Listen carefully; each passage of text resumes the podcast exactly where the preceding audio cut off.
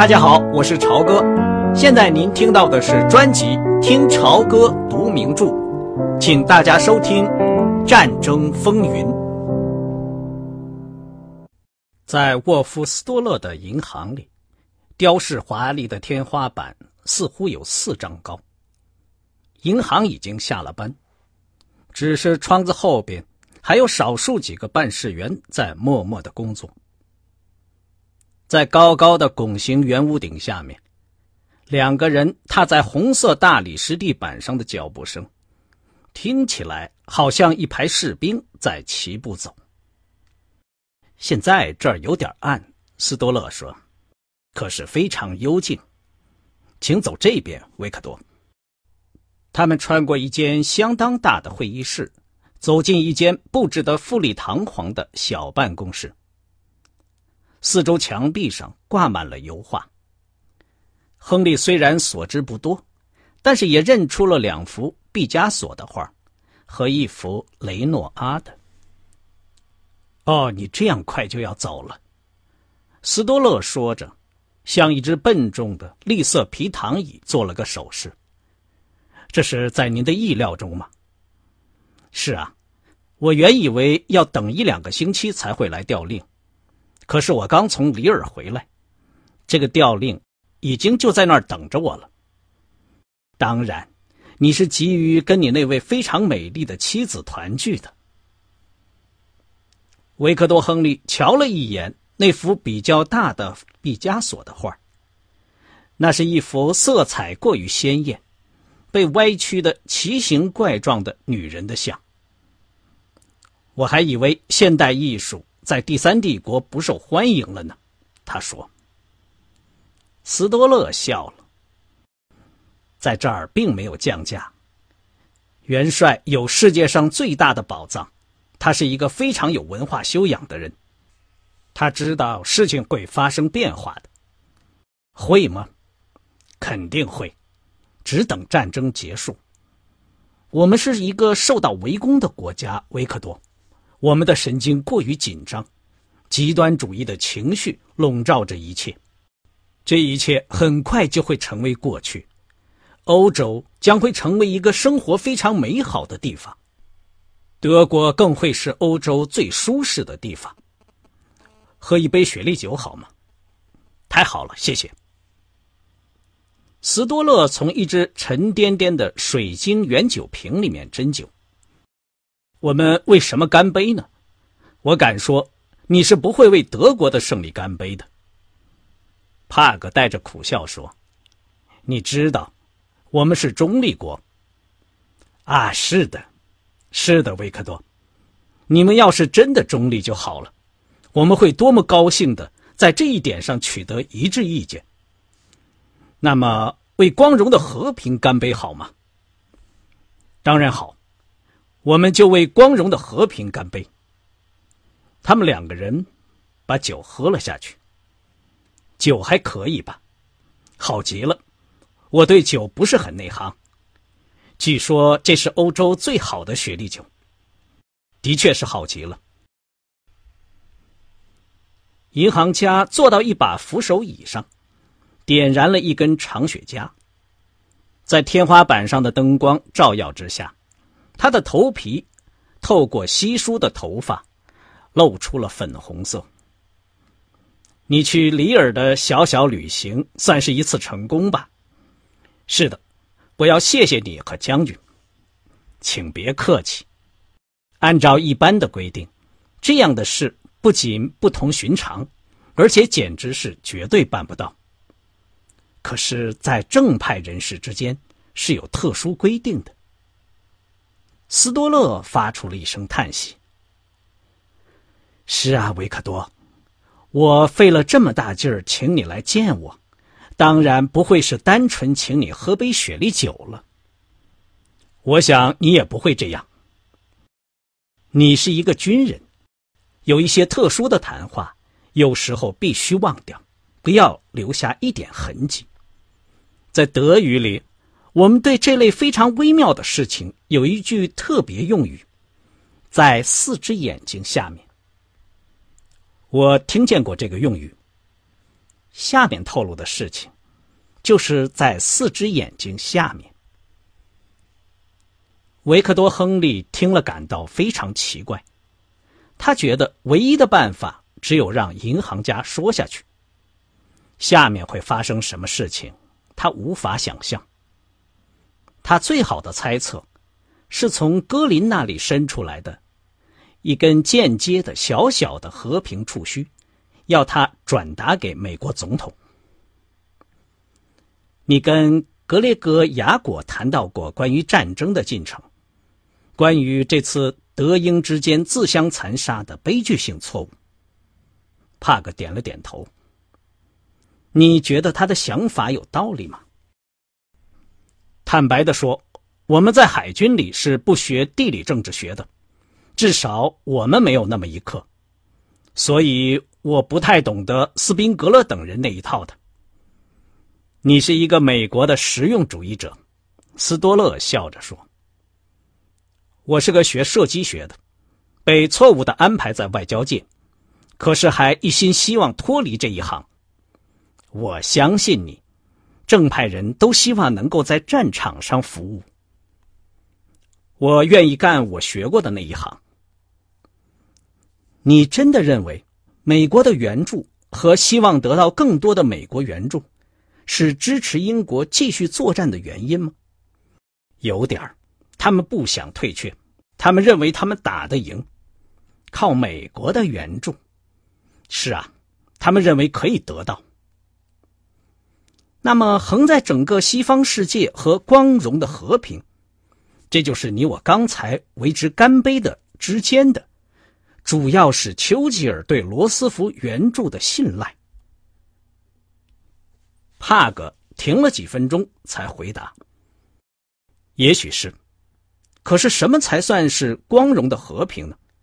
丘吉尔要搞掉希特勒，希特勒要搞掉丘吉尔，这两位先生都同样牢靠的掌握着权力，两位又都真正代表着民族意志。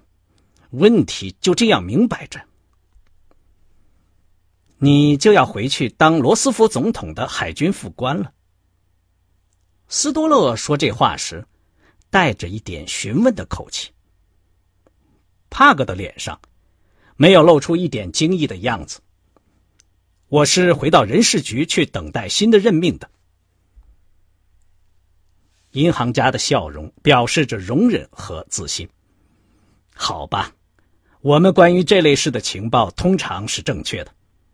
现在，维克多，让我说完我的话。在我说完之前，请不要打断我。我就要求这一点，可以吗？好的。银行家吸了两口雪茄。正派人彼此谈话的时候，使用一种特殊的语言，维克多。我现在就是用那种特殊的词汇跟你交谈。这类事情是极其微妙。说到头，在字句之外，还必须有一种精神上的联系。对于你，格雷戈雅果和我都感到有那种联系。你一直是无比正确，可是跟很多美国大使馆的人员不同，你并没有把德国人看成是吃人的生番。你一直把我们当做跟你们一样的人看待。你那美丽可爱的妻子也是一样的。我向你保证，这个情况已经受到了注意。至于你同情英国，那是很自然的，我也一样。我爱英国，我在牛津待过两年。现在，你听见格雷格谈起过犹太人在你们总统周围的影响，我知道你不得不否认这一点。可这是这次战争中一件非常严重的事实，我们必须面对这个事实，并采取必要的措施。帕格想开口说话，斯多勒举起僵直的手掌阻止了他。你答应要听完我的话，维克多。在这种情况下，我们在华盛顿需要朋友，不像犹太人那样厚颜无耻的施加影响。只是提供事情的另外一面。罗斯福是个事业非常广阔的人，我们可以让他看到，根据美国的利益，必须在西方迅速实现光荣的和平。至少有一点是可以肯定的：只有这样，他才能腾出手来对付日本。你认为我们真的关心日本？那个新协定不过是一场闹剧，好让德国人担点心，安分守己。现在，维克多，记住，这是在四只眼睛下面。我们真的有这样的朋友，不多，有几个，都是些爱国的美国人。他们看到的是战争的现实，而不是犹太人和丘吉尔的宣传。说到丘吉尔，他始终什么也不是，只是个有自大狂的冒险家。我们希望。你将是另一个这样的朋友。维克多·亨利很后悔不该把那杯雪莉酒喝得那么快。谈话正转到需要认真对待的地方，他把身子往前弯了一点让我说下去吧。银行家说着，拿起雪茄，朝他挥了一下。你知道我同赫尔曼·格林的关系，在我看来，他是欧洲史上的一个伟大人物。他对事物的实际掌握和他充沛的经历，实在使我惊异。元首，呃，元首当然不一样，他做什么都高出我们大家一筹，在预言的高度上，在伟大梦想的高度上。操纵开关的工程师是格林。德国的事物他没有不管的，也没有不知道的。你们美国人带着清教徒的偏见，认为他有点像撒旦，可我们德国人爱好歌剧和富裕，这是个弱点。元帅了解这点，而且利用了他。当然，他自己也充分的享受。为什么不呢？他对生活的热爱是浮士德式的，是拉波雷式的。维克多·赫尔曼·格林在瑞士开立了一些匿名的、无法查明的银行户头，他的资源是巨大的。这些银行存款到了战后，要用来酬谢一些德国的好朋友。这些人在节骨眼上替德国说了话，这跟间谍毫无共同之处。那是给暗地里干坏事的坏蛋一点钱用，以换取他交来的文件或者情报。而我刚才说的，只不过是正派人之间表示谢意的礼物，在胜利之日分享一点利益。我们的朋友如果需要存款，这儿就是；他们如果不，斯多勒耸了耸肩膀。往椅子上一靠。我说完了我要说的话，维克多。等你说完你要说的话以后，这次谈话就像从来不曾有过一样。维克多·亨利这辈子从来没有像现在这样吃惊过。这很有意思，他说，非常有意思。停顿了好一会儿，他才接下去说。好吧，首先，如果可能的话，请你告诉我，是什么原因使得你或者雅果将军，或者格林元帅，认为我对这样一个建议有可能接受？我敢说，这是对我，也是对这整个事情最重要的一点。我亲爱的伙计，华盛顿的态度是关系重大的，而你又正要去华盛顿。如果有一天美国对英国的援助被切断了，我们也就赢得了战争。真的，我们现在其实已经赢了，只是英国还在那儿坚持，怀着连他自己也不知道的希望。再有三四个月，他就要彻底破产。只要你们遵守中立法案，他的末日也就到了。现在，维克多元帅还记得你陪同银行家。吉阿那里的那次有趣的访问，他现在的目的也恰好是当时罗斯福的目的，就是为了避免更多的无意的流血。他认为你能帮忙，而雅果将军更是确信你会帮忙的。斯多勒极为讨好的朝帕克笑了笑，眼睛眯成一条缝。至于我，我知道你的漂亮的妻子是一位非常友好、非常富于同情心的夫人。我猜她经常反映你的真实感情，比你的那些一本正经的言谈要更真实。我相信我是对的。维克多·亨利点了点头。我明白了，斯多勒先生，这个回答很清楚。那么，下面就是我的回答，在四只眼睛下面，请替我告诉格林元帅，他在瑞士的银行存款，还是留着去填他的胖肚皮吧。斯多勒大惊失色，蓝色的烟雾在他的面孔周围缭绕，他的那双眼睛。瞪得很大，有点水汪汪的。他的脸从有条纹的领口一直红到发根，连他的头皮也变红了。他看起来有些呲牙咧嘴的狞笑着。我提醒你，亨利上校，他改用了一种新的、缓慢的、一板一眼的矮板的口气说：“你还没有离开第三帝国呢，你还住在柏林呢。”赫尔曼·格林元帅在这儿的地位，仅仅次于元首。我是美国海军军官，除非我误解了你，或者你准备收回那句话。维克多的声音很响，像在喊叫。你曾经用他的名义要求我为了钱去犯叛国罪。银行家的狞笑消失了。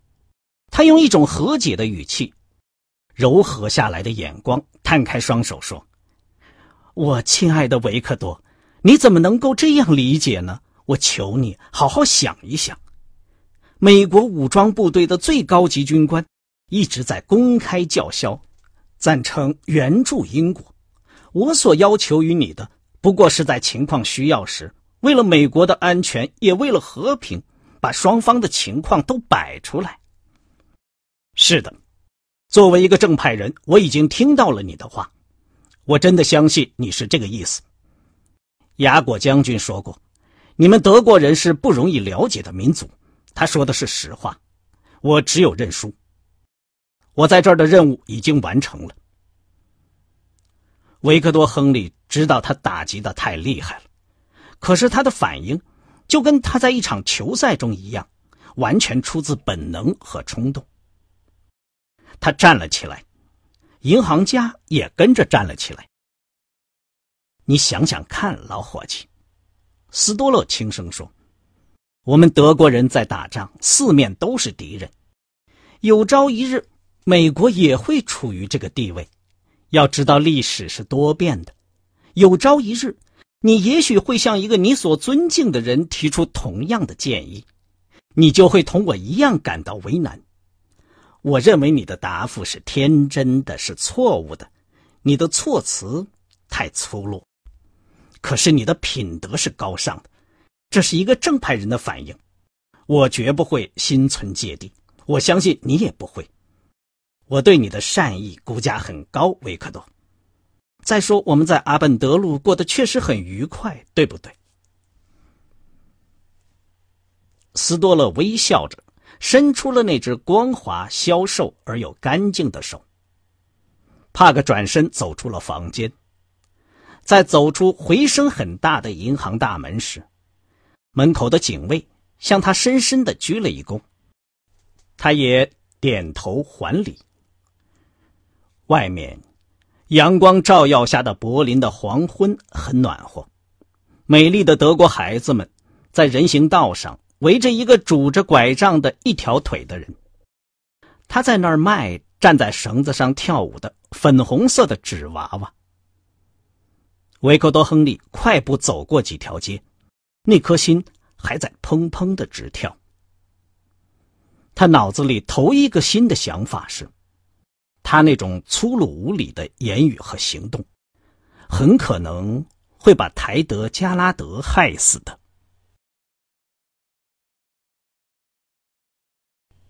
刚才您听到的是听潮歌读名著《战争风云》，谢谢您的收听，我们下次节目再见。